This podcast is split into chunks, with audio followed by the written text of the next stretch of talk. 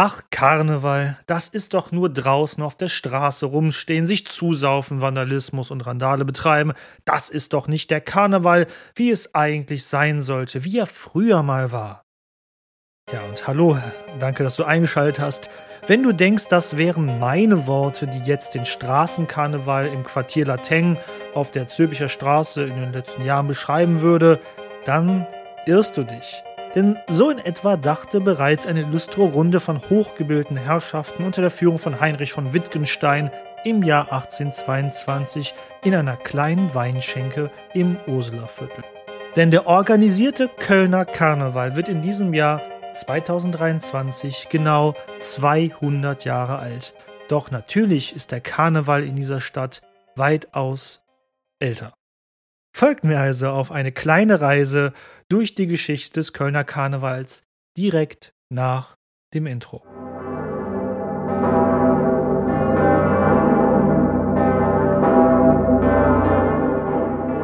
200 Jahre organisierter Karneval in Köln. Und was bedeutet das eigentlich?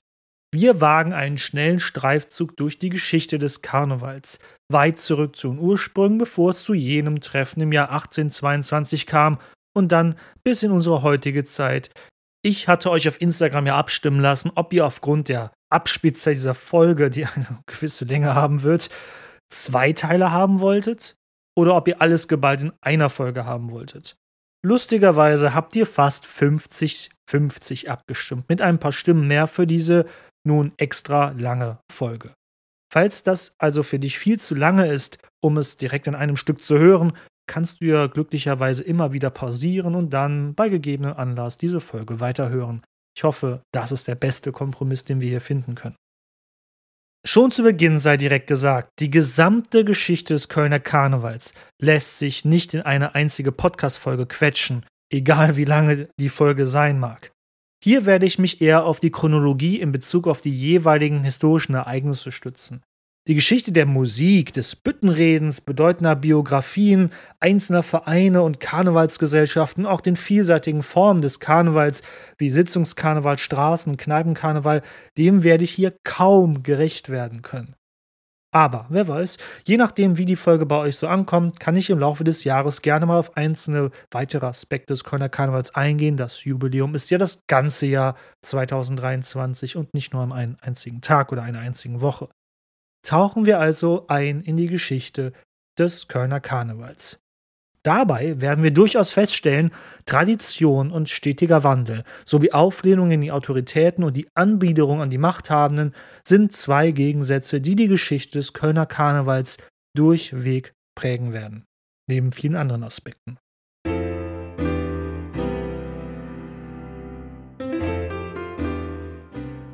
Schon die alten Römer feierten im Dezember das Fest der Saturnalien. Dort wurde ausgelassen gefeiert, die bestehende Ordnung auf den Kopf gedreht und Herren mussten ihre Sklaven bedienen.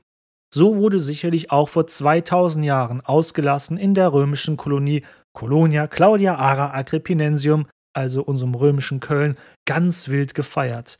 Und wie schön wäre es also, hier eine direkte Linie von den Römern bis in den heutigen Karneval ziehen zu können. Das ist ja wirklich wunderschön, wird auch in mancher Literatur immer noch getan, aber ja, Historikerinnen und Historiker sind Spielverderber. Diese Linie können wir leider nicht direkt ziehen. Das würde einfach nicht stimmen. Die Forschung hat inzwischen Belege zwischen den römischen Saturnalien und dem Karneval widerlegt, was ich aber für keinen Zufall halte, dass solche Feste dieser Art wie die Saturnalien oder der heutige Kölner Karneval, immer im Winter stattfinden. Es sollte uns nicht verwundern, denn der Mensch sehnte sich einfach in der dunklen Jahreszeit nach etwas Freude und Ablenkung, und sicherlich wird auch einiges von den alten Bräuchen stets in neue übernommen worden sein. Die zeitlichen Ursprünge des Kölner Karnevals liegen im Dunkeln der Geschichte, doch ab dem 14. Jahrhundert wissen wir, dass es ihn in Köln gab. Im Eidbuch des Rates der Stadt Köln findet sich darüber ein Eintrag und damit der älteste Beleg dafür, dass es so etwas wie Karneval gegeben hat. Die Ursprünge der Feierei kurz vor der Fastenzeit liegen logischerweise im christlichen Feiertagskalender. Mit Aschermittwoch findet stets eine 40-tägige Fastenzeit statt. Diese wurde erstmals um das Jahr 600 von Papst Gregor I. eingeführt. Das ist schon mal wichtig, denn es bildet die theologische Grundlage überhaupt, warum man Karneval erdacht hatte. Ausgiebig essen, trinken und feiern war in dieser Zeit bis Ostern verboten. So nutzte man die drei Tage davor, den Sonntag, Montag und Dienstag, um es nochmal kurz vor der Fastenzeit richtig krachen zu lassen. Interessant ist, dass die Kirche nach anfänglichem Widerstand diesem Treiben wohlwollend wohl zusah. Wie besser konnte damit der Gegensatz zwischen Gut und Böse für die Menschen veranschaulicht werden? Sündiges Treiben zur Fastnacht und gottgefälliges Leben im Anschluss in der Fastenzeit. Selbst in den zahlreichen Klöstern der Stadt soll es hierbei bunt zugegangen sein. Daher kommen auch die Begrifflichkeiten Fastnacht, die Nacht oder beziehungsweise die Nächte vor der Fastenzeit, der Karneval, was so viel wie Karneval AD, also Fleisch auf Wiedersehen, in bis äh, 40 Tage nach der Fastenzeit bedeutet.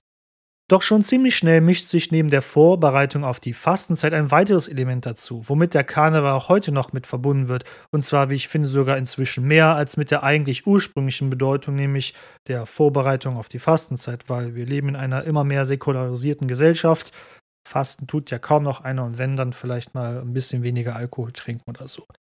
Und dieses zweite Element, was dazu kommt, das ist das, was auch ihr bestimmt mehr mit dem Karneval inzwischen verbindet, nämlich der Kritik an der bestehenden Ordnung, äh, gesellschaftlichen Normen und auch der Kritik an der Obrigkeit und nebenbei auch oft dem nicht ganz oder auch ernst gemeinten Austragen gesellschaftspolitischer Konflikte.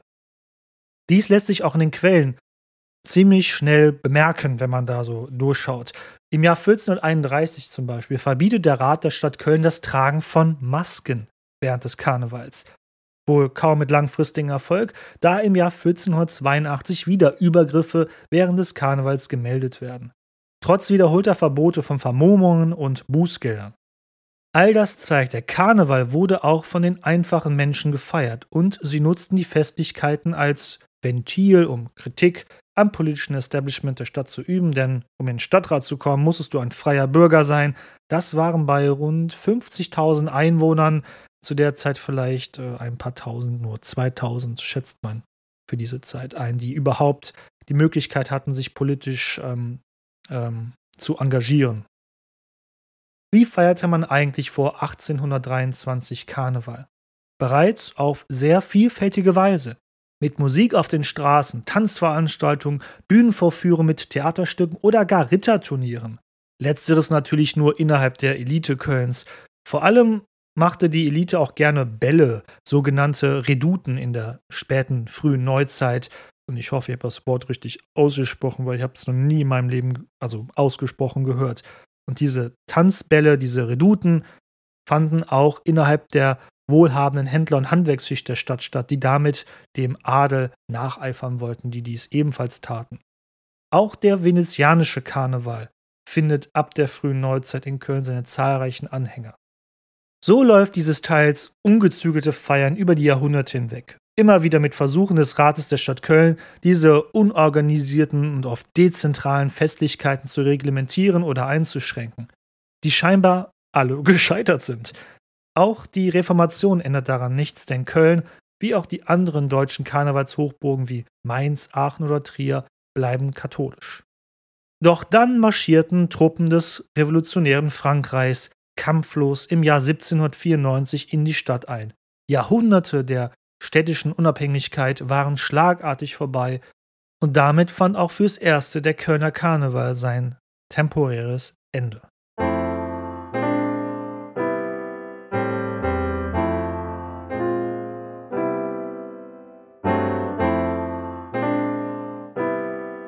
Zwischen den Jahren 1794 bis 1815 war Köln zuerst von Frankreich besetzt und später dann sogar mit der Annektierung des linken Rheinufers eine französische Stadt. Die Franzosen unterbanden umgehend nach ihrem Einmarsch in die Stadt das karnevalistische Treiben, sahen sie darin doch eine Gefahr für ihre neue Herrschaft in der Stadt. Und so beklagte der berühmte und bedeutende Kölner Bürger Ferdinand Franz Weyraff den Zitat Hochmut des windigen Franzosentums. Zitat Ende. Doch wie man nur zu gut weiß, wissen die Menschen in Frankreich durchaus das Leben zu genießen. heute wie auch damals. Und ab 1799 erlaubten sie in immer größerem Umfang, dass der Karneval in Köln seine Rückkehr feiern konnte. Und die Franzosen machten fleißig mit. Aus der Zeit stammten auch viele kölsche Wörter, die ihren Umsprung im Französischen haben, wie Parapluie für Regenschirm oder mein Lieblingswort Fisternölchen. Aber was ist das dann, äh, Fisternölchen? Das ist, wenn man ein kleines sexuelles Abenteuer, natürlich außerehelich, an Karneval hat. Abgeleitet aus dem Französischen, und ihr wisst, ich kann kein Französisch, Fil annuel, was so viel heißt wie Sohn zu Weihnachten. Also, wer etwas naughty an Karneval unterwegs ist, kann durchaus, wenn man die 40 Schwangerschaftswochen berechnet, durchaus am Weihnachten ein neues Familienmitglied begrüßen. Ich hoffe, ihr versteht, was ich meine. Ab 1800 ist das Karnevalsverbot in Köln quasi aufgehoben. So bereiste der Arzt Albert Klebe Köln während des Karnevalstreiben im Jahr 1800 und berichtete, Zitat, alle Wirtshäuser ertönten von Musik und Gläserklang und dem Brüllen und Jauchzen des besoffenen Pöbels. In diesem von Tabak, Punsch und Ausdünstungen duftenden Tumult trieb sich der Pöbel aller Klassen mit Entzücken herum. Allein ab diesen maskierten Personen beiderlei Geschlechts konnte man sehen, auf welcher niedrigen Stufe von Bildung und Geschmack das Volk von Köln noch steht. Zitat Ende. Dass Betrachtungen auf Köln von außen nicht positiv sind, das sind wir Kölnerinnen und Kölner ja bis heute gut gewohnt. Und das, was Herr Dr. Klebe vor 200 Jahren zu berichten hatte, klingt doch gar nicht so unähnlich den Berichten in den Medien über das Geschehen im Quartier Lateng an Weiberfastnacht. Unter französischer Herrschaft hatte man in der Stadt vor allem in der früheren Führungsschicht der Freien Reichsstadt gehofft, dass mit der Niederlage Napoleons die Unabhängigkeit der Stadt zurückkehren würde, die die Stadt ja für Jahrhunderte gehabt hatte, vor dem Einmarsch der französischen Truppen. Doch der Wiener Kongress, auf dem sich die Monarchen Europas 1815 den Kontinent neu aufteilten, entscheiden anders. Zum Entsetzen der Kölner Einwohnerschaft. Das Königreich Preußen erhielt als Ausgleich für andere Gebietsabtretungen in Polen das Rheinland und damit auch Köln.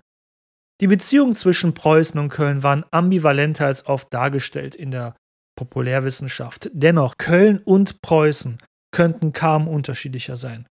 Katholisch versus protestantisch, urbane Stadtgesellschaft versus einem Adel, der eher vom Land, vom Lande ist. Die, dann noch die Lebensfreude.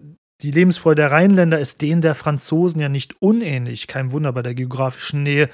Aber die steifen, kühlen, immer militärisch auf Zack befindlichen Preußen, die damit auch das Bild des Deutschen generell auf Dauer im Ausland geprägt haben, passen nun mal gar nicht in die lockere und gesellige kölsche Lebensart. Preußen und Österreich, die ab 1815 die Vorherrschaft im frisch gegründeten Deutschen Bund übernahmen, achteten penibel darauf, jegliche noch so mögliche revolutionäre Regel im Keim zu ersticken. Man wollte keine zweite französische Revolution wieder erleben. Und Karneval war dann natürlich besonders im Fokus mit seinem bisher wilden Treiben. Wäre das nicht genug, ist die Zeit nach 1815 eine schwierige Phase. Der Kontinent hat gefühlt 20 Jahre des Krieges hinter sich, ohne Unterlass. Als Teil Frankreichs waren auch zahlreiche Kölner Bürger auf den Militärfeldzügen Napoleons umgekommen oder lebten nun traumatisiert weiter. Dann müsst ihr bedenken, dass das Mittelalter mit all seinen Strukturen wie den Zunft- und Gaffelwesen der ständischen Gesellschaft und vor allem dem starken Einfluss des Klerus bis eben zum Jahr 1794 in der Stadt fortbestanden hatte. Die Franzosen hatten das mit einem einzigen Schlag beendet. Das war einfach ein Stillstand von Strukturen, die so in ihrer Form seit 1396 bestanden hatten. Und wäre das nicht genug, war die Stadt seit 1815 vom französischen Wirtschaftsraum abgetrennt worden. Wieder einmal abrupt, an dem man sich orientiert hatte in den letzten zwei Jahrzehnten nach dem Einmarsch der Franzosen in der Stadt. Gepaart war dies mit Hungersnöten in den Jahren 1816 und 1817. Der Karneval befand sich da in einer existenziellen Krise und stand vor dem endgültigen Untergang. Und in dieser Phase kam es zu eben jenem Treffen im Jahr 1822, das wir kurz im Intro angerissen hatten.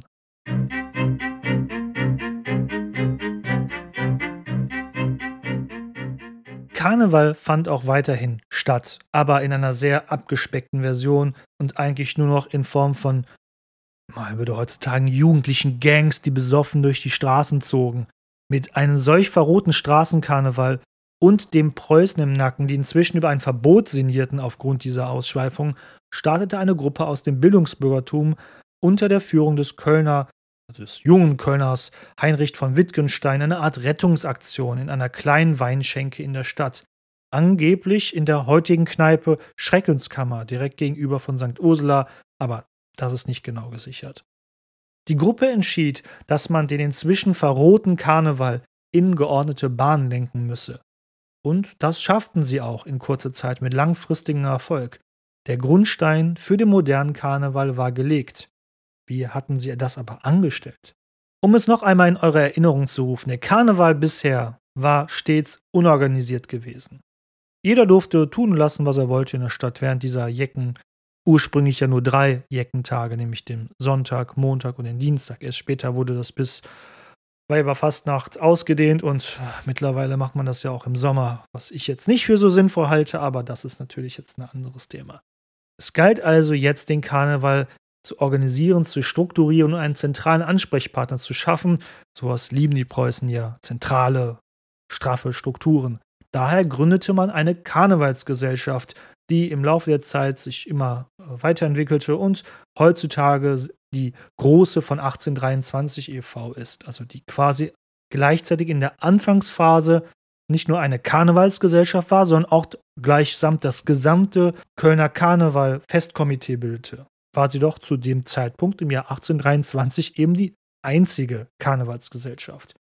Erster Vorsitzender wurde, welch Wunder, jener Heinrich von Wittgenstein. Und wer jetzt sagt, Moment mal, die roten Funken, die gab es doch auch schon damals. Ja, aber damals waren sie noch innerhalb dieser Große von 1823 e.V. Äh, untergliedert. Erst später haben sie sich daraus ausgegliedert. Aber wie gesagt, zu den einzelnen Karnevalsgesellschaften kann ich nicht immer Bezug nehmen. Das würde wirklich diesen Rahmen sprengen. Nun gut, das ist ein hehres Ziel, den Karneval in geordnete Bahnen lenken, aber wie sollte das genau klappen? Man plante einfach einen Umzug am kommenden Rosenmontag. Paraden mögen die Preußen doch. Aber warum wählte man den Montag. Bisher waren es vor allem der Sonntag und der Dienstag gewesen, an denen die bisherigen karnevalistischen Feiern in der Stadt stattgefunden hatten. Und ich finde das eine echte Ironie, wenn man bedenkt, dass es inzwischen ja der Rosenmontag ist, der den Höhepunkt des Kölner Karnevals markiert. Dafür wurde der Rosenmontagszug intensiv geplant. Man traf sich in Sitzungen, wo man Essen hatte, gute Musik und Vorträge abhielt, um all dies zu planen. Immer sonntags von 18 bis 22 Uhr. Von Neujahr bis zum Sonntag vor Rosenmontag jeden Sonntag halt. Auf diese Weise entstand das Format, oder das Ursprungsformat der heutigen Karnevalssitzung. Vor allem im Gürzenich wurden diese abgehalten, der traditionsreichen Festhalle unserer Stadt. Stell dir einmal vor, du wärst in die Zeit zurückgereist, um 200 Jahre genau. Du stündest am jenem 10. Februar 1823 auf dem Kölner Neumarkt. Dann wärst du Zeuge des ersten Rosenmontagszuges überhaupt. Doch dieser sah ganz anders aus als heutzutage. Unter dem Titel Thronbesteigung des Helden Karneval zog eine Prozession aus 100 Reitern, einigen Wagen und 200 Narren auf dem Platz hin und her. Ich zeige euch das mal auf der Homepage und auf Social Media die Tage, wie das ausgesehen hat. Da gibt es so eine schöne Zeichnung zu. Eigentlich hatte die Veranstaltung unter dem Titel Thronbesteigung des König Karneval stattfinden sollen, aber das hatten die Preußen überhaupt nicht cool gefunden. Es war also nun ein Held-Karneval und kein König-Karneval. Und aus diesem Held-Karneval würde später der Prinz werden, der das heutige Dreigestirn anführt. Auch das Dreigestirn gab es in dieser Form noch nicht. Interessanterweise gab es aber schon die beteiligten Figuren. Bauer und Jungfrau traten wahrscheinlich auch schon auf 1823, aber getrennt voneinander und nicht als feste Gruppe im Trio mit dem Prinzen zusammen wie heutzutage.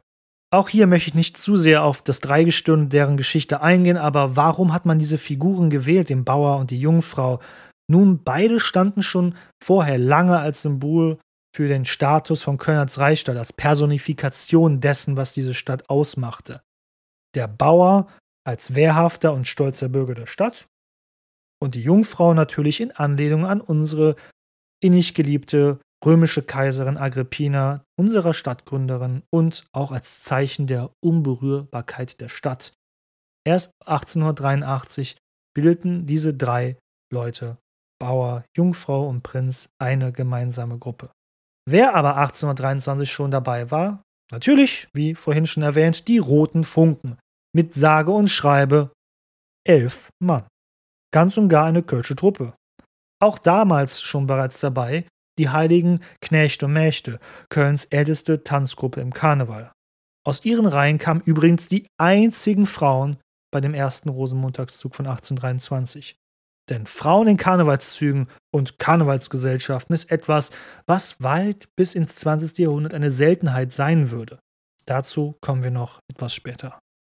Ihr müsst euch diesen allerersten Karnevalszug der Neuzeit wie eine Art riesige Bühnenshow vorstellen, wo die Darsteller vor allem über die Platzfläche paradierten.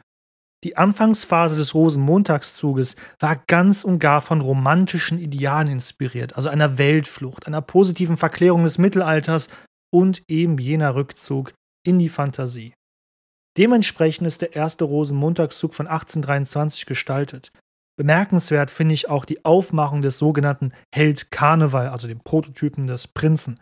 Dieser war in der Anfangszeit stets der gleiche Mann, nämlich Emanuel Ciolina Zanoli, der ihn von 1823 bis 1837 verkörperte und 1822 ebenfalls in eben jener Weinschenke bei der Rettung des Karnevals mitgemacht hatte, also bei der Planung der Rettung des Karnevals.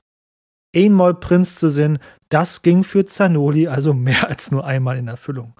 Er fuhr in einem Wagen, der wie ein übergroßer Goldfisch aussah, in dem er als Held Karneval dann Platz nahm. Der Held selbst war wie ein Monarch angezogen, Hermelinmantel, Zepter, Krone und so weiter und sah eigentlich noch gar nicht dem heutigen Prinzen so ähnlich. Auch davon gibt es eine wunderbare Zeichnung vom Wagen und auch seiner, seiner Aufmachung, wie er da drin saß, die ich euch gerne die Tage auf die Homepage packe und auf Social Media. Interessant ist, welche Menschen hier bei einem Rosenmontagszug mitwirkten. Hier im Jahr 1823 war es vor allem das reiche männliche Bildungsbürgertum, was als Akteur hier ähm, auftrat der aufkommende bürgerliche Mittelstand etwa oder eben die ganz normalen arbeitenden Leute waren lediglich Zuschauer am Rande. Ganz anders als der heutige Karneval, der so viel Partizipationsmöglichkeiten bietet. Mit solch einer Parade und geordneten Verhältnissen wollten die Kölner Bildungsbürger um Heinrich von Wittgenstein den Karneval vor einem Verbot und auch ein bisschen vor sich selbst retten. Das gelang langfristig auch, aber der Weg war immer etwas holprig, denn nicht nur die Preußen waren eine Gefahr für den weiteren Fortbestand des Kölner Karnevals, auch die Narren selbst kamen sich immer wieder in die Haare.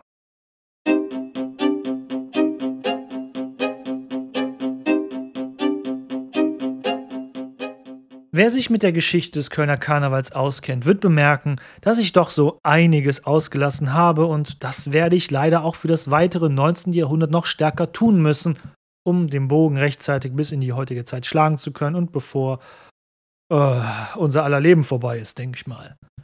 Mit den 1830er Jahren nähern wir uns der Zeit des sogenannten Vormärzes, eben jener Zeit, in der die vom Bürgertum getragenen Forderungen nach Demokratie, Freiheit und dem Gründen von einheitlichen Nationalstaaten immer lauter wurden, was dann später in der Revolution von 1848-49 münden würde, die ja scheitern würde, wie ihr hoffentlich alle wisst aus den Geschichtsbüchern.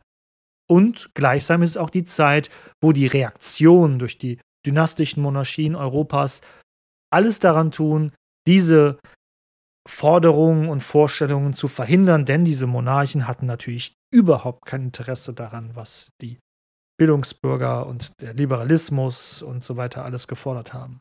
In diesen Strudel wurde auch der organisierte Karneval gezogen. Die Frage war natürlich, wollte man sich weiter der preußischen Obrigkeit anbiedern oder wollte man auch mit Satire oder neckischen Bemerkungen dagegenhalten? Auf diesem Spagat begab sich der Kölner Karneval hin und wieder und so wurde es dann in 1829 dem Preußen es zu bunt. nach bereits sechs Jahren verboten die Behörden aufgrund von politischer Kritik an den Preußen und am Königshaus jegliches karnevalistisches Treiben. Aber da hatten die Preußen die Rechnung ohne die Jecken in Köln gemacht, denn eine Protestwelle erfasste im darauffolgenden Jahr 1830 die Stadt und siehe da, die Preußen gaben nach. Im Sommer wurde das Verbot zurückgenommen und Karneval konnte wieder stattfinden. Innerhalb der Karnevalisten war der Streit aber noch nicht beigelegt. Es war ein Streit zwischen den Alten und den Neuen. Die Alten wollten weiter mit dem Karneval dem romantischen Ideal folgen von Weltflucht und Abtauchen in Fantasiewelten. Die Neuen wollten im Karneval jedoch die Moderne verkörpert sehen, wie dem bürgerlichen Streben nach mehr politischer Partizipation, mehr Bezug zum Alltag und mehr auch zu den Problemen der, der Menschen generell in dieser Zeit. Das führte im Jahr 1842 zur Spaltung im Festkomitee des Kölner Karnevals und zum Ausfall des Rosenmontagszuges. So sehr hat man sich damals in die Haare bekommen. Bisher war die als heute bekannte Die Große von 1823 e.V. gleichzeitig ja de facto auch das allgemeine Festkomitee des Kölner Karnevals gewesen. Nun gab es jedoch eine zweite Karnevalsgesellschaft. Und die Spaltungen und Neugründungen von weiteren Karnevalsgesellschaften sollten nicht aufhören. Bis 1849, dem Ende des Revolutionsjahres, sollte es bereits sechs Karnevalsgesellschaften in Köln geben. Im Jahr 1857 waren es dann schon 31. Hierbei ist festzuhalten, dass vor allem die neuen Karnevalsgesellschaften nicht mehr nur lediglich der Oberschicht oder der, dem Bildungsbürgertum der Stadt entstammten, sondern auch aus dem aufstrebenden bürgerlichen Mittelstand entstammten. Die Klassenschranken, die es 1823 noch gegeben hatte, fielen nun immer mehr weg. Auch andere Schichten konnten nun Teil des Kölner Karnevals sein. Die Uneinigkeit des organisierten Karnevals nahm für uns aus heutiger Sicht wirklich komische Züge an. Im Jahr 1844 und 1845 fanden, und das ist wirklich kein Scherz, zwei parallel gleichzeitig stattfindende Rosenmontagszüge statt. Erst 1846 fand man wieder zusammen. Die Revolution im Deutschen Bund ging 1848-49 gründlich schief. Die Reaktion Preußens ließ nicht lange auf sich warten. Strengere Gesetze erschwerten öffentliche Veranstaltungen im Allgemeinen. Aus Angst vor Repressalien fiel der Rosenmontagszug dann im Jahr 1851 auch komplett wieder aus. Im Jahr darauf unterbanden die Preußen wiederum das Stattfinden des Kölner Karnevals aus Angst vor politischen Unruhen. Der Kölner Karneval durchlief in den 1850er Jahren wirklich schwierige Zeiten. 1856 und dem Folgejahr fand wieder kein Rosenmontagszug statt, da es schlichtweg an Geld mangelte, um diesen zu finanzieren. Wenn der Zug stattfand, dann war man jedoch bemüht, politische Botschaften so milde wie möglich darzustellen oder gar ganz wegzulassen. Ab 1858 änderte sich der Zeitgeist langsam dann im Karneval. Von nun an sollte es für lange Zeit kein Karnevalszug Ausfall mehr geben. Mit wenigen Ausnahmen wie 1861 aus Respekt vor dem Tod des preußischen Königs Wilhelm IV.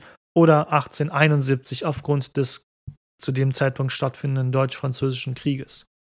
Die Zeit an ein Köln und dessen Einwohnern, das der stolzen Zeit als freie Reichsstadt nachtrauerte, verblasste merklich. Ab 1871 ist diese Entwicklung dann endgültig abgeschlossen. Der Sieg über Frankreich und die Gründung des Deutschen Kaiserreiches machte die Menschen in Köln zu stolzen Untertanen des preußischen Königs und nun deutschen Kaisers in einem vereinigten Deutschland. Der Held Karneval wurde ein Jahr nach der Reichsgründung in Prinz umbenannt. Eine deutliche Ehrerbietung an die Hohenzollern-Dynastie der Preußen, die auch mit einem Rosenmontagszug einherging, der deutlich nationalistischere Züge annahm.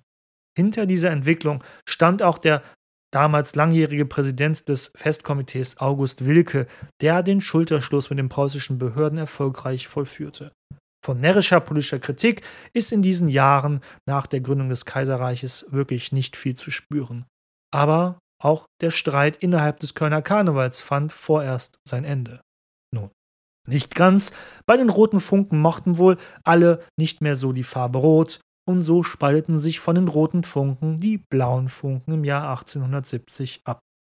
Nach einer kurzen Pause widmen wir uns dann dem Karneval bis zum Ersten Weltkrieg. Also schnappt euch kurz was zu trinken und bis gleich. Äh, ich brauche wirklich was zu trinken.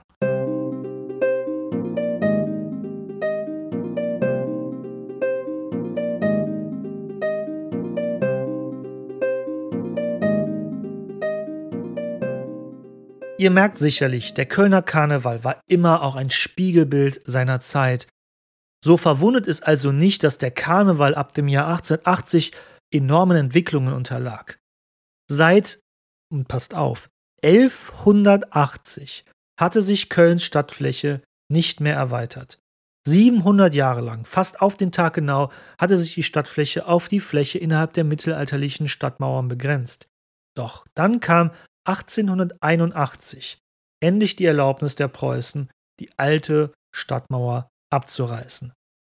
Die viel zu enge und bebaute Stadt mit über 345 Menschen pro Hektar platzte da bereits wirklich aus allen Nähten. Die Hygienestandards waren wirklich schlecht zu der Zeit. Und die Stadt war damit dichter bebaut pro Quadratmeter als London beispielsweise zu jener Zeit.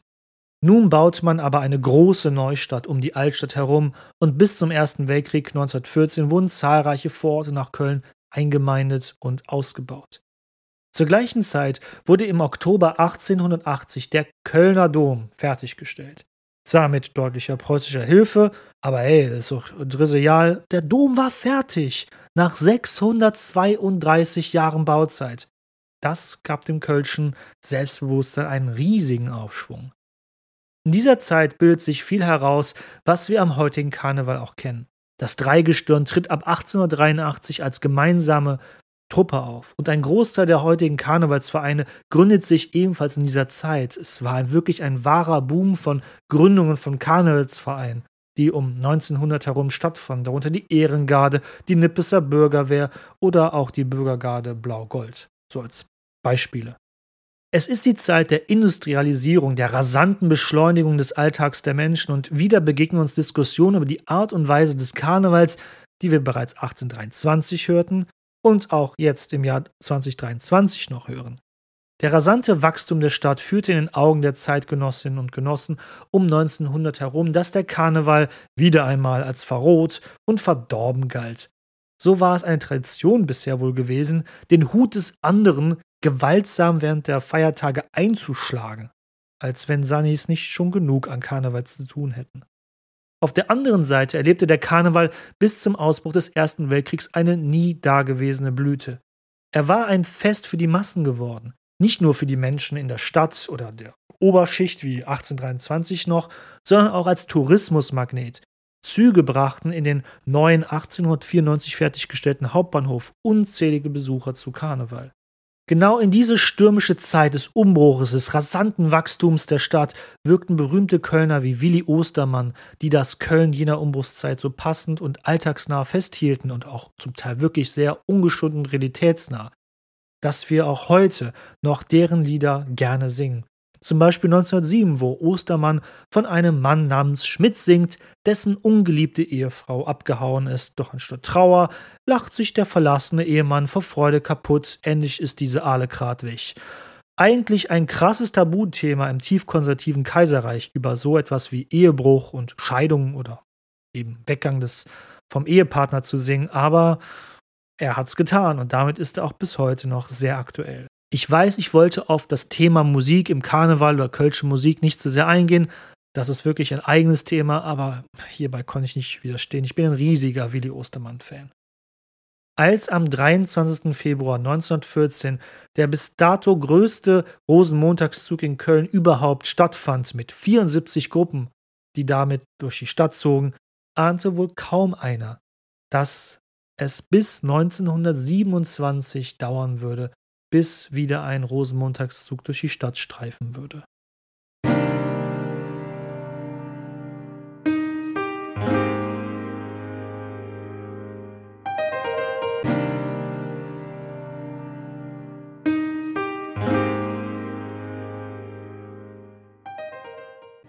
Vier Jahre lang tobte der Erste Weltkrieg von 1914 bis 1918. Wie der ausging, muss ich euch ja, glaube ich, nicht verraten. Wie jeder Weltkrieg hat Deutschland ihn verloren. Direkt im Anschluss kam ein Verbot durch die britischen Besatzungsmächte, die 1918 ins Rheinland einmarschiert waren. Doch selbst ohne ein solches Verbot hätte wohl der Karneval kaum stattfinden können in dieser Zeit. Die spanische Grippe raffte ab 1918 sogar mehr Menschen dahin, als der Erste Weltkrieg an Leben gekostet hatte. Dazu kam direkt bei Kriegsende eine Wirtschaftskrise und ein paar Jahre später noch eine Hyperinflation im Jahr 1923. Ein Brot kostete beispielsweise im Mai 1923 noch pro Kilo um die 500 Mark. Im November des gleichen Jahres waren es dann, halt dich fest, 5,6 Milliarden Mark. Und dennoch, genau um 1923 herum, wird die Krise auch als Chance genutzt, den Kölner Karneval zu reformieren. Das Festkomitee liberalisierte sich umfassend. Mitglieder konnten nun aus jeder Kölner Karnevalsgesellschaft kommen. Bis dahin waren die Mitglieder nur aus zwei Karnevalsgesellschaften gekommen, denen überhaupt eine Teilnahme am Festkomitee ermöglicht wurde, wie beispielsweise jener von 1823, die Heinrich von Wittgenstein gegründet hatte. Diese beiden hatten dann über die anderen Karnevalsgesellschaften hinweg durch das Festkomitee regiert. Das änderte sich nun. Jeder konnte mitmachen. Damit war die bis heutige gültige Form des Festkomitees geschaffen. Langsam tastete man sich unter der britischen Besatzung an eine Wiederaufnahme des Karnevals heran. 1924 wurde wieder das erste Mal seit Beginn des Ersten Weltkrieges zehn Jahre zuvor ein Prinz proklamiert. Im Jahr darauf waren wieder Karnevalssitzungen möglich. Und endlich, im Jahr 1927, fand der erste Rosenmontagszug seit 1914 statt. Karneval boomte endlich wieder. Was aber auch boomte, waren die Vorboten des Nationalsozialismus. Vor allem der gestiegene Antisemitismus hatte bereits in den 1920er Jahren dafür gesorgt, dass bereits einige Karnevalsgesellschaften in Köln die Mitgliedschaft von Menschen mit jüdischem Glauben verboten. Nochmals, das geschah bereits vor Hitler und im Jahr 1933. Als Reaktion darauf gründete sich im Jahr 1922 bereits der Kleine Kölner Club, der abgekürzt und ja, wenn es hier ein paar amerikanische Zuhörer dabei sein sollten, ich weiß, es klingt befremdlich, aber er wurde einfach abgekürzt KKK genannt. Hier fanden sich jüdische Menschen in einem eigenen Karnevalsverein zusammen unter ihrem Präsidenten Max Salomon. Max Salomon schaffte es noch, zu Beginn des Zweiten Weltkrieges im Jahr 1939 in die USA auszuwandern, doch andere Mitglieder wurden später Opfer des Holocaust. Im Jahr 1931 und darauf im Jahr 1932 hatte der Rosenmontagszug dann wieder eine Zwangspause. Die Weltwirtschaftskrise, die ab 1929 einsetzte, hatte schon fast den Rosenmontagszug von 1930 ausfallen lassen, der bereits in einer abgespeckteren Version stattfand. Mit der Machtübernahme der Nationalsozialisten im Jahr 1933 änderte sich dann vieles grundlegend im Kölner Karneval. Dabei sind die Nationalsozialisten per se erstmal gar keine Feinde des Kölner Karnevals, denn die Nationalsozialisten haben mit dem Karneval in Köln kaum Berührungsängste, sind doch viele Karnevalisten dieser Zeit selbst Sympathisanten oder gar Mitglieder der Nazi-Partei. Dennoch sahen sich viele Karnevalisten in der Nazizeit als sogar Widerständler und als Bewahrer der kölschen Tradition. Wie kommt das? Das ist diesem sogenannten Narrenaufstand zu verdanken. Der sogenannte Narrenaufstand von 1934 wurde noch bis in die jüngste Zeit fälschlicherweise als Akt des Widerstandes durch den Kölner Karneval gegenüber den neuen braunen Machthabern angeführt was schlichtweg einfach nicht stimmt. Aber was war da genau geschehen im Jahr 1934? Die Nazis waren entsprechend ihrer totalitären Ideologie bestrebt, sämtliches öffentliches Leben ihrer Herrschaft unterzuordnen, also der sogenannten Gleichschaltung. ADAC aufgelöst, wurde irgendwie in eine NS-Organisation umgewandelt. Pfadfindervereine weg, alles von der Hitlerjugend übernommen und dem Bund Deutscher Mädel etc. Gleichschaltung, riesiges Thema, müsst ihr euch dann vielleicht selber mal anlesen, falls ihr das gerade nicht so auf dem Schirm habt. Und so kam natürlich auch der Kölner Karneval ins Visier. So wollten die Nazis das Festkomitee, das bisherige, auflösen im Jahr 1934. Nicht die Karnevalsvereine an sich, aber die zentrale Organisation des Karnevals sollte nun nicht mehr von den Vereinen und dem Festkomitee ausgehen, sondern eben zentral von den neuen braunen Machthabern, quasi als Teil von Kraft durch Freude, der Dachorganisation, die als Freizeit- und Reiseveranstalter diente unter direkter Kontrolle der NS-Herrschaft. Kraft durch Freude war in der Nazizeit der größte Dienstleister dieser Art in der Zeit der Nazi-Herrschaft. Mit dem Versuch, die Organisation des Kölner Karnevals in ihre Massenorganisation zu packen, stießen die Nazis auf großen Widerstand durch die Karnevalsgesellschaften in Köln. Nach einigem Hin und Her einigte man sich auf einen Kompromiss. Der Kölner Karneval blieb formal organisatorisch unabhängig wie bisher und wurde von den Karnevalsgesellschaften getragen. Das Festkomitee wurde aber durch einen verkleinerten, neu gegründeten Festausschuss ersetzt. Was also nach dem Ende des Zweiten Weltkrieges und der NS-Herrschaft nachträglich als Widerstand verklärt wurde, war aber lediglich ein Absichern der eigenen Privilegien unter den bisherigen Verantwortungsträgern des Kölner Karnevals. Denn ansonsten fand eine deutliche Anbiederung an die neuen Machthaber statt. Einige Karnevalsvereine hatten Frauenrollen in ihren Reihen, wie ein Tanzmariechen, ein Mädchen im Kleid, das Tanzeinlagen mit einem Offizier vollführte. Das Ding war nur, selbst das Tanzmariechen war von jeher ein Mann in einem Frauenkleid samt Perücke. Karneval, wie gesagt, war männerdominiert, durchweg, durch dessen Geschichte. Und auch die Jungfrau im Kölner Dreigestirn war bis dahin, wie auch heute, ebenfalls ein Mann. Alle Frauenrollen wurden von Männern gespielt im Kölner Karneval. Aber Männer in Frauenkleidern? Den homophoben Nazis gefiel das überhaupt nicht. Hier näherte man sich als organisierten Karneval schnell den Machthabern an. Bis 1938 würden alle Rollen wie das Tanzmariechen und die Jungfrau von Frauen gespielt werden. Damit war das Dreigestirn von 1938 und 1939 das einzige Mal bisher, dass eine Frau Teil davon war. Aber jetzt nicht fälschlicherweise denken aus feministischen Gründen, Feministen waren die Nazis jetzt mal überhaupt nicht, sondern rein aus homophoben Gründen hatte man diese Änderungen durchgeführt. Erstaunlich viel ist geblieben, was in der Nazizeit im Karneval eingeführt wurde. Die sogenannte Pripro, die Prinzenproklamation, wo in einer großen Feier in einem Festsaal das neue Dreigestirn proklamiert wird, fand 1936 das erste Mal statt. Zwar wird nach dem Krieg die Jungfrau wieder von einem Mann dargestellt, die Tanzmariechen in den Karnevalsvereinen blieben aber weiblich. Der Beginn des von Deutschland gestarteten Zweiten Weltkriegs lässt den Karneval wieder in Köln ausfallen. Und das ist noch zu simpel und fast verharmlosend ausgedrückt. Als Stadt tief im Westen Deutschlands wird Köln wie kaum eine andere Stadt am häufigsten bombardiert. Über 262 Mal wird Köln aus der Luft angegriffen. Am Ende ist vor allem die Innenstadt vollkommen zerstört.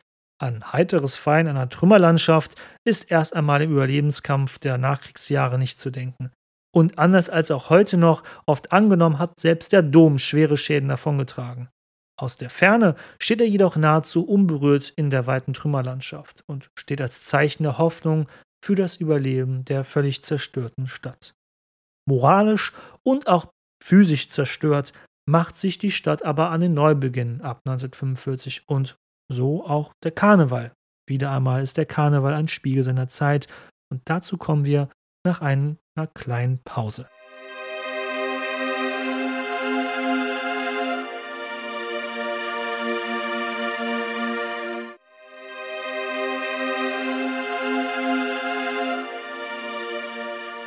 Der Zweite Weltkrieg und auch die Herrschaft der Nationalsozialisten war nun vorbei. Köln kam erst unter amerikanische und dann im Verlauf des Jahres 1945 wieder unter britische Besatzung, wie auch rund ein Vierteljahrhundert zuvor nach dem Ersten Weltkrieg. Die Kölner Karnevalisten dieser Zeit werden rückblickend sich oft als Widerständler sehen. Das hatte mehrere Gründe, ich hatte es ja schon mal ein bisschen angerissen. Der Narrenaufstand von 1934 hatte die Vereinnahmung des offiziellen Karnevals in die direkte Organisationsstruktur der Nazis verhindert. Doch wie bereits gesprochen, hatte sich da kaum etwas anderes gehandelt, als die eigenen Pfründe zu sichern gegenüber den neuen Machthabern. Ein anderer Grund war auch Thomas Liesem. Ich hatte bisher immer groß von biografischen Darstellungen hier abgesehen und das werde ich auch an dieser Stelle gerne weiter tun, mit dieser kleinen Ausnahme. Bereits 1932, also ein Jahr vor der Machtübernahme der Nazis, war Liesem in einen Verein eingetreten, der Teil der NSDAP war. Später war er auch Mitglied der SA. Es war vor allem Liesem, der durch die Nähe zu den Nazis es vermochte, dass der Kölner Karneval nicht völlig in ihre parteieigene Organisationsstruktur vereinnahmt wurde, mit eben jener Gründung des verkleinerten Festkomitees im Jahr 1935. Denn warum sollte man etwas vereinnahmen wollen, was eh schon unter Kontrolle war? Der Karneval der Vornazizeit war sowieso schon teilweise antisemitisch geprägt gewesen. Unter Liesem wurden in der Nazizeit jüdische und kritische Karnevalisten rigoros ausgeschlossen und verfolgt, wie Karl Küpper. Zudem kommen wir mit einer Anekdote noch später. Vorsitzender dieses verkleinerten Festkomitees in der Nazizeit wurde er natürlich selbst, also Liese. In diesem Amt blieb er auch den Krieg lang durch und dann, man höre und staune, war es auch im demokratischen Nachkriegsdeutschland von 1954 bis 1962. In der Hinsicht war der organisierte Kölner Karneval durchaus ganz Kind seiner Zeit, was das Beibehalten von Menschen aus der NS-Zeit in Spitzenämtern in Staat und Gesellschaft anging. Ein sehr komplexes Thema, das wir hier erstmal nicht weiter vertiefen wollen. Obwohl Köln viel schlimmer dran war als nach dem Ersten Weltkrieg, regte sich der Wille zum karnevalistischen Treiben wieder sehr schnell in der Stadt. Schneller sogar als nach 1918. Fast alle Karnevalsgesellschaften hatten sich bereits im Jahr 1945 erstmals seit Kriegsausbruch wieder getroffen oder auch neu gegründet. Bereits im Jahr 1948 feierte man das 125. Jubiläum des organisierten Kölner Karnevals und im Jahr darauf, im Jahr 1949 fand der erste Rosenmontagszug durch die noch völlig zerstörte Innenstadt statt. Schaut mal im Internet nach, da gibt es echt beeindruckende Fotografien dazu. Dieser war aber noch als erweiterte Kappenfahrt deklariert und noch nicht ein ganz vollumfänglicher Rosenmontagszug. Ich hoffe, ich finde selber mal Bilder dazu, die ich lizenzmäßig auch verwenden darf. Falls nicht, wie gesagt, Google ist your friend. Doch ab 1950 fand der Karneval und damit auch der Rosenmontagszug wieder im vollen Umfang statt. Über eine Million Menschen schauten 1950 dem närrischen Treiben hierbei zu. Das Feeling innerhalb des organisierten Kölner Karnevals war, wie in der Gesellschaft generell der Nachkriegszeit. Nach vorne schauen, positiv in die Zukunft blicken, hart arbeiten, bei gleichzeitiger Ablehnung der Rückschau, der eigenen Reflexion, was man so selbst in der in den letzten zwölf Jahren der dunklen Jahre der Nazizeit getan hatte. Und Büttenreden zu dieser Zeit, also quasi kölsche Stand-up-Comedians, machten Witze über Immigranten, die angeblich zickige Ehefrau oder aktuelle politische Themen. Aber keiner setzte sich mit der jüngsten Vergangenheit auseinander. Mit einer Ausnahme. Karl Küpper war quasi der einzige Karnevalist, der es wagte, während der Nazizeit Kritik zu üben. Nach 1933 ging er weiterhin auf die Bühne, hob seinen rechten Arm zum vermeintlichen Hitlergruß. Die ganz strammen Nazis im Publikum sollen dabei auch oft direkt aufgesprungen sein, um den Gruß pflichtbewusst zu erwidern. Dabei hat Küpper dann oft geantwortet: Nee, is it am Rennen? Und verwandelte damit den vermeintlichen Hitlergruß um in jemanden, der den Arm ausstreckt, um zu fühlen, ob die ersten Regentropfen vom Himmel fallen würden. So machte er sich, wie kein anderer über die Nazis lustig. Mitten in der Nazizeit. 1939 erhielt er deswegen ein lebenslanges Redeverbot und teils tägliche Begegnung mit der Gestapo, der politischen Polizei der Nazis. Und anders als viele Karnevalisten dieser Zeit sah sich Küpper selbst nie als Widerständler, sondern eben nur als ganz normaler Karnevalist, der seine Zunft frei leben wollte. Küpper überlebte den Zweiten Weltkrieg trotz Fronteinsatz in der Wehrmacht, um einer möglichen Verhaftung daheim zu entgehen. Und in der Nachkriegszeit feierte weiterhin Erfolge auf der Bühne. Den Gag mit dem Hitlergruß machte er hin und wieder weiterhin auf Karnevalssitzungen. Zum Entsetzen des Publikums, was ja wirklich sich überhaupt nicht daran erinnern wollte, dass es diese zwölf Jahre gegeben hat. Und bei einer Sitzung im Jahr 1952 besonders zum Entsetzen von Thomas Liesem, der dort direkt in der ersten Reihe wohl saß. Da trat Küpper mit dem gleichen Gag auf wie früher, hob den rechten Arm zum Hitlergruß und meinte: Nee, es ist wohl bald wieder am Rennen. Also, es regnet wohl bald wieder.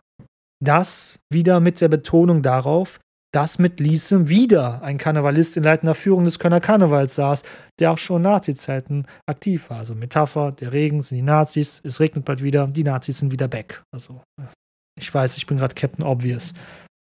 Warum beleuchte ich Karl Küpper so umfassend. Ich bin 1990 geboren. Sowohl ich als auch meine Eltern sind nach dem Zweiten Weltkrieg geboren. Und auch in meiner Kindheit gab es noch die weit verbreitete Auffassung, dass der Kölner Karneval ein Gegenpol zu den Nazis gewesen sei. Das stimmt so aber nicht. Es war viel ambivalenter als gedacht, wie ihr jetzt erfahren habt.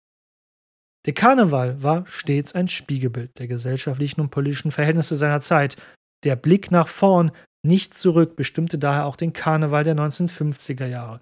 Schunkeln bis zum nächsten Morgen und nicht ans Gestern denken. Neuerungen in dieser Zeit waren weitestgehend technischer oder technologischer Natur. Das Fernsehen übertrug ab 1958 das erste Mal live den gesamten Rosenmontagszug und verbreitete den Karneval weit in die Wohnzimmer der jungen Bundesrepublik. Waren die Karnevalswagen bisher vom Pferden gezogen, motorisierte sich der Rosenmontagszug rasant in den 1950er Jahren. 1951 wurde nur ein einziger Wagen von einem Traktor gezogen. Ab 1952 waren es dann schon die Hälfte aller Wagen. Ab 1954 waren die Pferde als Zugtiere aus dem Rosenmontagszug verschwunden. Die starren Nachkriegsjahre endeten aber dann auch irgendwann. Ab den 1960er Jahren kam ein neuer Wind auf in der Gesellschaft, der in allen Ebenen spürbar wurde. Man wollte Wandel. Doch die Zeit war gefühlt für die jungen Leute stehen geblieben. Und nicht nur das, die Eliten in Politik, Wirtschaft und Gesellschaft und natürlich auch im Karneval waren oft noch die gleichen wie zu Zeiten der Nazis, wie eben jener Thomas Liesem, die keinerlei Veränderungen wollten, den Status quo liebten und vor allem die Vergangenheit nicht aufarbeiten wollten. Warum denn auch? Man hatte den Krieg doch überlebt, man hatte wieder Wohlstand wie nie zuvor und die Stadt war doch auch wieder aufgebaut worden und der Dom steht ja noch. Die alten Eliten verstanden schlichtweg die nachgeborene Generation nicht mehr und umgekehrt. Stichwort 68er Bewegung, Studentenunruhen und so weiter. So stagnierte der Karneval in den 1950er Jahren und wurde für immer mehr Leute etwas, was für was als antiquiert und auch sogar als unattraktiv galt. Für uns heute vielleicht kaum vorstellbar, wo der Karneval doch jung, alt begeistert. Aber nur noch mal als Vergleich, im kriegszerstörten Köln, oft ohne Kamelle, denn Zucker, Lebensmittel, alles war rationiert und ohne großer Werbung in TV, den es ja sowieso noch nicht gab, aber wirklich kurz nach dem Krieg hatte der Rosenmontagszug noch über eine Million Menschen am Straßenrand in Köln angelockt. Nun in den 1960er Jahren zählte man teils nur noch 325.000 Jäcke, die den Zug zuschauten. Das war übel. Aber noch schlimmer war es für den Kölner Sitzungskarneval. Die Leute blieben mehr und mehr den Veranstaltungen zunehmend fern. Das Fernsehen schaltete ebenfalls sprichwörtlich aus Köln ab. Man zeigte nun lieber den Karneval an anderen Orten. So konnte es nicht weitergehen. 1964 nahm Liesem seinen Hut, der seit den 1930er Jahren nahezu unablässig in irgendeiner Weise den Ton in den Führungsetagen des Kölner Karnevals angegeben hatte. Sein Nachfolger Ferdi Leisten führte umgehend direkte Reformen ein. Zwei davon möchte ich hier euch näher anbringen. Zum einen wurde ein Kinderdreigestirn eingeführt. Damit wollte man vor allem die Kinder für den Karneval begeistern. Was das Kinderdreigestirn auch bis heute besonders macht, im Gegensatz zu dem alten erwachsenen Dreigestirn, die Jungfrau wird von einem Mädchen dargestellt, die erwachsene Jungfrau weiterhin von einem Mann. Die zweite große Neuerung, der Zugweg.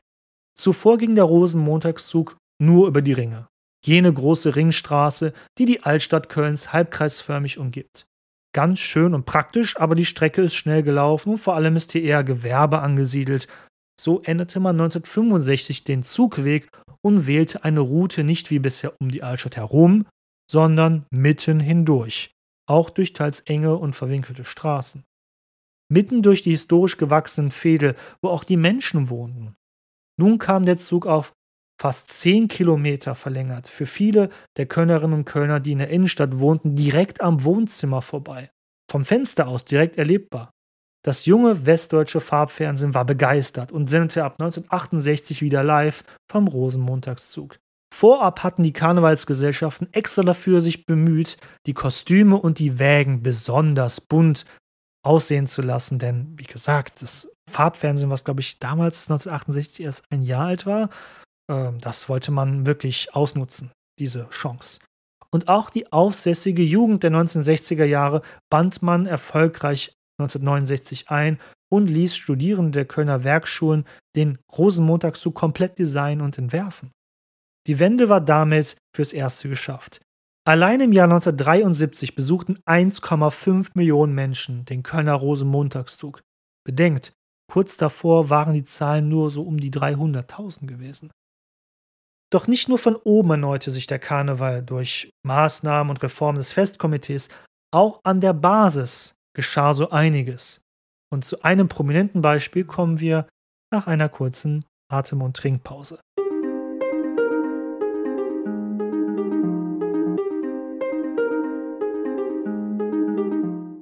Stellt euch mal vor, ihr seid im Jahr 1970. Ihr geht auf eine Karnevalssitzung, so wie immer, wie auch die letzten Jahre. Als Mann natürlich im feinen Anzug oder als Dame im feinen Abendkleid. Ihr sitzt direkt vor der Bühne und trinkt euren viel zu überteuerten Wein. Denn Bierausschank im Fest ist tabu, auch Jacke Kostüme trägt man gar nicht. Und plötzlich kommen da so ein paar Jungs auf die Bühne als Musikband. Die spielen aber keine Volkslieder oder irgendeine Blaskapellenmusik. Nein, die kommen barfuß, ohne Schuhe, nicht im feinen Anzug wie die anderen Männer im Saal. Sie tragen sogar Jeans. Das geht doch mal gar nicht. Und die Haare viel zu lang und dann Schnurrbärte. Oh Gott. Und diese Musik erst. Diese Jungs spielen so ganz anders rhythmisch, mit Texten mitten aus dem Leben. So singen sie einfach mal darüber, wie lecker und toll Reibekuchen sind. Diese Band sind die Blackfoes. Und so sehr sie, wie viele andere Bands nach ihnen, zum festen Repertoire des heutigen Kölner Karnevals zählen, so sehr schlagen sie mit ihrer damaligen Andersartigkeit ein wie eine Bombe. Die älteren Karnevalisten sind entsetzt und können damit gar nichts anfangen. Schaut euch mal auf YouTube bitte Videos von früheren Auftritten der Blackfoes an. Das ist wirklich zum Lachen, wie da manch einer steif sitzt. Bei vielen jedoch stößt diese neue Art der Musik auf offene Ohren. Und das mit Erfolg. Seit nun über 50 Jahren spielen die Blackfoes, das heißt im Hochdeutschen übrigens nicht schwarze Füße, sondern nackte Füße und gelten als die Kölner Beatles. Manch ein kulturell hochgebildeter Mensch würde jetzt hierbei lachen, aber die Kölner Beatles, der Titel ist nicht ganz unbegründet, war die Band doch stark von der Beatbewegung inspiriert und war einst als Coverband gestartet, die Beatles und Co. auf den Bühnen Kölns spielten. Und dass sie auch nach 50 Jahren immer noch spielen und sogar eine neue Generation das Erbe der Band fortführt, spricht für den nachhaltigen Erfolg dieser Kölner Beatles. Hits wie Drink doch eine mit, wo die Band über so alltägliche, aber auch traurige Dinge wie Einsamkeit im Alter oder Armut singt oder Unsere Stammbaum, wogegen Fremdenfeindlichkeit gesungen wird, weil Köln seit 2000 Jahren durch Einwanderung geprägt wurde. Immerhin ist Köln ja von Römern gegründet worden. Diese Songs gehen mir auch nach gefühlt tausendmal anhören, jedes Mal noch unter die Haut. Die Blackfoes und auch die Band der Höhner, also die Hühner, sorgen mit ihrer Musik für den dringend benötigten frischen Wind im Sitzungskarneval ab den 1970er Jahren. Das bisher überaltete Publikum in Sitzungssälen wird wieder diverser. Junge Menschen begeistern sich auch für diese Form des Karnevals und unzählige neue Bands, die in Köln in den letzten Jahren entstanden, berufen sich alle auf die Blackfish und die Höhner, die seitdem den Weg geebnet haben. Aber wie gesagt, im Intro Musik im Karneval. Das könnte ein ganz eigenes Thema für eine Podcast-Folge sein. Belassen wir es bei diesem prominenten Beispiel. Doch der Karneval war bis weit in die 1970er Jahre nicht bloß überaltert, er war auch weitestgehend bis fast ausschließlich männlich dominiert. Das ist etwas, was ich bisher viel zu wenig aufgezeigt habe. Aber Karneval war meist bis hierhin eine männliche Domäne. Auch hier ist der Kölner Karneval ganz ein Spiegel der jeweiligen Zeit. Frauen im Karnevalszug oder im Sitzungskarneval auf der Bühne sah man bis in die 1970er Jahre fast gar nicht. Ich meine, ihr müsst euch nur die Biografie von Trude Herr anschauen, die wirklich da gegen Mauern, gegen wirkliche Übermächte der männlichen Dominanz gekämpft haben. Mit ihrer schrillen Art hat sie das auch ähm, letztendlich geschafft, aber was für ein harter Kampf die kleine Dame führen musste, wirklich. So gab es im Jahr 1970 ernsthaft eine Debatte darüber, dass es zu viele Frauen im Karneval gab. Zu einer Zeit, wo Frauen offiziell auch noch eigentlich am Rosenmontagszug nicht teilnehmen durften. Es war wirklich verboten. Und mit welcher Begründung? Frauen würden schlichtweg nicht so trinkfest sein wie Männer.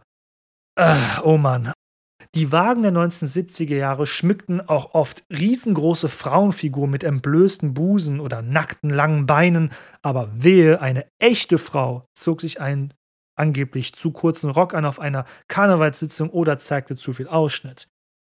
Leider habe ich irgendwie das Gefühl, dass wir bei der Diskussion auch 50 Jahre später noch nicht ganz so sonderlich weiter sind. Seit 1990 sitzen auch erstmals Frauen im Festkomitee des Kölner Karnevals, meinem Geburtsjahr. Im Jahr 1999 gründete sich die allererste Frauenkarnevalsgesellschaft, die Columbina Colonia. Erst 1978 waren Frauen dann offiziell im Rosenmontagszug erlaubt. Wahnsinn. Das war zwölf Jahre vor meiner Geburt und ich bin ja damit noch ein junger Hüpfer. Der Karneval wurde in den 1980er Jahren also diverser, auch abseits der traditionellen Gesellschaften. So wurde 1984 das erste Mal die sogenannte Stunksitzung abgehalten. Stunk steht hierbei für die Alternative zum klassischen prunkvollen Sitzungskarneval, also wirklich stinkend. Die Inhalte der Stunksitzung sind vor allem bei politischen Kommentierungen sehr, sehr viel schärfer, als sie es ohnehin schon waren. Und das sorgte auch oft für Furore. So führte ein Sketch über den damaligen Kölner Erzbischof Joachim Kardinal Meissner und den damaligen deutschen Papst Benedikt XVI. dazu, dass sogar der eigentlich der Stundensitzung zugewandte Westdeutsche Rundfunk sich entschied, diesen Sketch nicht zu senden. Aber was wurde in diesem Sketch denn gezeigt? Der Kölner Erzbischof und der Papst lagen gemeinsam in einem Bett. Aber nicht wie ihr denkt, nein, einfach nebeneinander im Bett und unterhielten sich, so wie zwei Jungs, äh, zwei Schulfreunde, die äh, übernachten und einen Film gucken oder zocken dabei. Woher ich das weiß, obwohl es ja gar nicht ausgestrahlt worden ist, ich war selbst damals auf einer der Sitzungen im Jahr 2006 dabei, wo der Sketch gezeigt wurde. Trotz vereinzelter Skandale hat auch die alternative Stunksitzung ihren Beitrag geleistet, also unbestritten ihren Beitrag geleistet, den Kölner Karneval zu prägen und weitere Milieus zu öffnen und auch zu modernisieren. Aber damals, vom Großteil der damaligen Karnevals-Community in den 80ern und auch noch in den 90ern, wurde die Stunksitzung eher misstrauisch angeschaut. Das hatte auch einmal einen riesigen Knall zur Folge, denn als der Präsident des Festkomitees 1994 es sogar wagte, dort aufzutauchen, war die Empörung so groß innerhalb der traditionellen Karnevalszene, dass er zurücktreten musste. Eine kleine Zäsur erlebte der Karneval dann im Jahr 1991, wo nochmal ein neuer Aspekt des karnevalistischen Treibens wieder ähm, eingeführt wurde. Denn 1991 wird der Rosenmontagszug in der Folge des Golfkrieges abgesagt, was zur Wiederbelebung einer längst vergessenen geglaubten Alternative führte den Geisterzügen, die es auch im 19. Jahrhundert bereits in Köln gegeben hatte. Ein Geisterzug ist fast das komplette Gegenteil zum lauten, bunten und organisierten Karnevalsumzug. Ein Geisterzug ist quasi ein anarchistischer Karnevalszug. Teilnehmen kann hierbei jeder und ohne Anmeldung. Entweder man verkleidet sich als Geist in Weiß oder kleidet sich komplett schwarz in Dunkel. Musik ist hierbei nicht erwünscht, Süßigkeiten oder Blümchen werden natürlich auch nicht verteilt. Auch ich habe einige Geisterzüge erlebt, einmal sogar direkt durch meine Straße, wo ich damals gewohnt habe.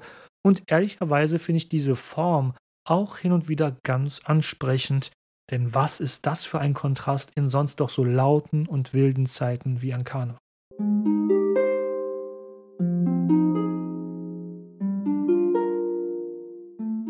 Damit sind wir eigentlich schon in meiner Lebenszeit angelangt. Einer Zeit, die ich aufgrund der zeitlichen Nähe nicht mehr ganz so objektiv beurteilen kann oder auch möchte. Die letzten Jahre waren meiner Meinung nach von ganz zeitgenössischen Fragen geprägt, wie es halt immer war im Karneval. Wie modern kann oder muss Karneval sein? Was ist mit der Rolle der Frau im Karneval? Da gibt es meiner Meinung nach immer noch Luft nach oben und damit meine ich nicht nur die Frage, auf die das Thema oft verengt wird, ob ein Mitglied des Dreigestirns oder gar mehrere von Frauen besetzt werden sollten. Ich habe aber die Hoffnung, dass die nahe Zukunft ganz gut sein wird im Kölner Karneval. Die Unterbrechungen durch die Corona-Pandemie haben ja viel Zeit zum Nachdenken gegeben und wie wir in der Historie gesehen haben, hat das den Karneval meistens vorangebracht. Karneval ist heutzutage bunter und vielfältiger denn je. Und wird es in Zukunft auch noch mehr werden. Da glaube ich fest dran, das ist meine eigene Meinung. Denn der gesellschaftliche Zeitgeist hat immer auch, manchmal mit einiger Verzögerung, den Kölner Karneval geprägt negativ, aber auch positiv. Es gibt queere Karnevalsgesellschaften und Tanzgruppen. Menschen mit Behinderungen sind Teil des Rosenmontagszuges. Seit 2017 gibt es mit dem Kölsche Kipperköp wieder in Anlehnung an den kleinen Kölner Club von 1922 einen jüdischen Karnevalsverein. Und im Jahr 2022 zeigten die Kölner Karnevalisten, dass Karneval eben nicht nur, wie oft in den Medien dargestellt, ein reines, sinnloses Besäufnis ohne jegliche Bedeutung ist, Trotz Auflagen demonstrierten am Rosenmontagszug 2022 eine Viertelmillion Menschen anstelle des Rosenmontagszuges, der im Zuge des Krieges in der Ukraine abgesagt wurde, für Frieden und Völkerverständigung. Puh. Das war ein schneller Ritt durch 200 Jahre Geschichte des Kölner Karnevals. Ich habe viel auslassen müssen. Einiges musste ich, oder vieles musste ich, wie gesagt, rauslassen. Das könnt ihr mir ja irgendwie an anderer Stelle herantragen, was ich vielleicht in Zukunft nochmal behandeln sollte, näher betrachtet.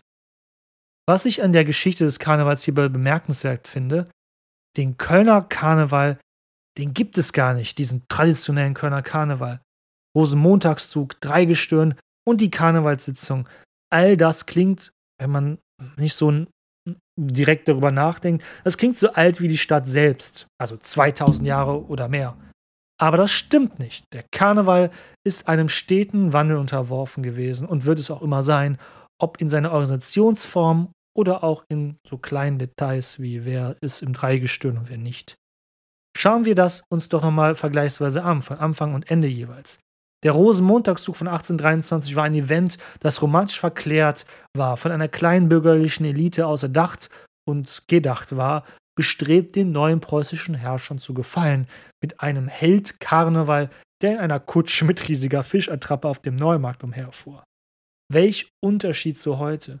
Mit Millionen von Besucherinnen und Besuchern aus der ganzen Welt, die über die Karnevalstage die vielfältigen Angebote wahrnehmen. Mit seinem bunten Angebot an Vereinen und Partizipationsmöglichkeiten für jedermann und jeder Frau. Als Wirtschaftsfaktor ist der Karneval für Köln ebenfalls äußerst wichtig geworden. 2019 machte der Karneval in Köln rund 631 Millionen Euro Umsatz, Tendenz steigend. 275 Millionen Euro entfielen hierbei allein auf die Gastronomie, 119 Millionen Euro auf die Kostüme, ja okay, wenn man bedenkt, wie teuer die immer im Laden sind, kein Wunder. Und 100 Millionen Euro gingen an das Transportgewerbe wie Taxiunternehmen oder sonst was. Das ist eine echte Hausnummer. Vor allem, wenn man bedenkt, dass der Karneval oder die Kernzeit des Karnevals eigentlich nur ein paar Tage, Schrägstrich, einige Wochen umfasst. Wie halte ich es eigentlich mit dem Karneval, falls sich es interessiert? Ich selbst habe schon fast gefühlt alles erlebt. Ich habe den Rosenmontagszug mir angeschaut, fast jedes Jahr sogar eigentlich. Ich bin als Schüler im Schul- und Fädelszürch mitgelaufen, der am Sonntag vor dem Rosenmontagszug stattfindet und die gleiche Strecke geht. Ich habe zahlreiche Karnevalssitzungen hinter mir. Nur leider habe ich echt noch nie im Gürz nicht direkt, meistens immer in irgendwelchen Hotels innerhalb der Stadt. Ich habe wie ein verdammter Idiot als Student auf der Zülpicher gestanden und mir den ganzen Tag nur Bier und Schnaps reingeschüttet, um mir dann die Erkältung meines Lebens zu holen, nachdem ich die ganze Nacht irgendwo in einem Club in Ehrenfeld verbracht habe. Ich habe, glaube ich, alles schon erlebt, außer einem Fisternöllchen, wenn du noch weißt, was es bedeutet. Und ja, ich gebe es gerne zu, ich bin auch ein oder zweimal über die Jeckentage auch schon mal aus der Stadt geflüchtet. Nach Hamburg oder ans Meer in Holland. Das finde ich ist auch hin und wieder mal okay, wenn man mal nicht danach äh, so fühlt. Ich möchte mich herzlich bedanken. Diese Folge entstand in einer sehr, sehr kurzen Zeit. Ungemein geholfen hat mir hierbei Andreas. Er hatte für das heutige Festkomitee eine Reihe von Infos über die Geschichte des Kölner Karnevals zusammengeschrieben, die mir so sehr weitergeholfen haben. Dinge wie Chronologien, Zeitleisten, kurze Übersichten und auch detailliertes Eintauchen in gewisse Themenblöcke. Da war wirklich alles dabei, was er mir zugeschickt hat. Vielen lieben Dank. Ohne dich, Andreas, hätte ich das in diesem kurzen Zeitraum nicht so hinbekommen. Seine Homepage kölsche-kleinkunst.de, das Ö natürlich ausgeschrieben als OE, verlinke ich euch mal in den Show Notes.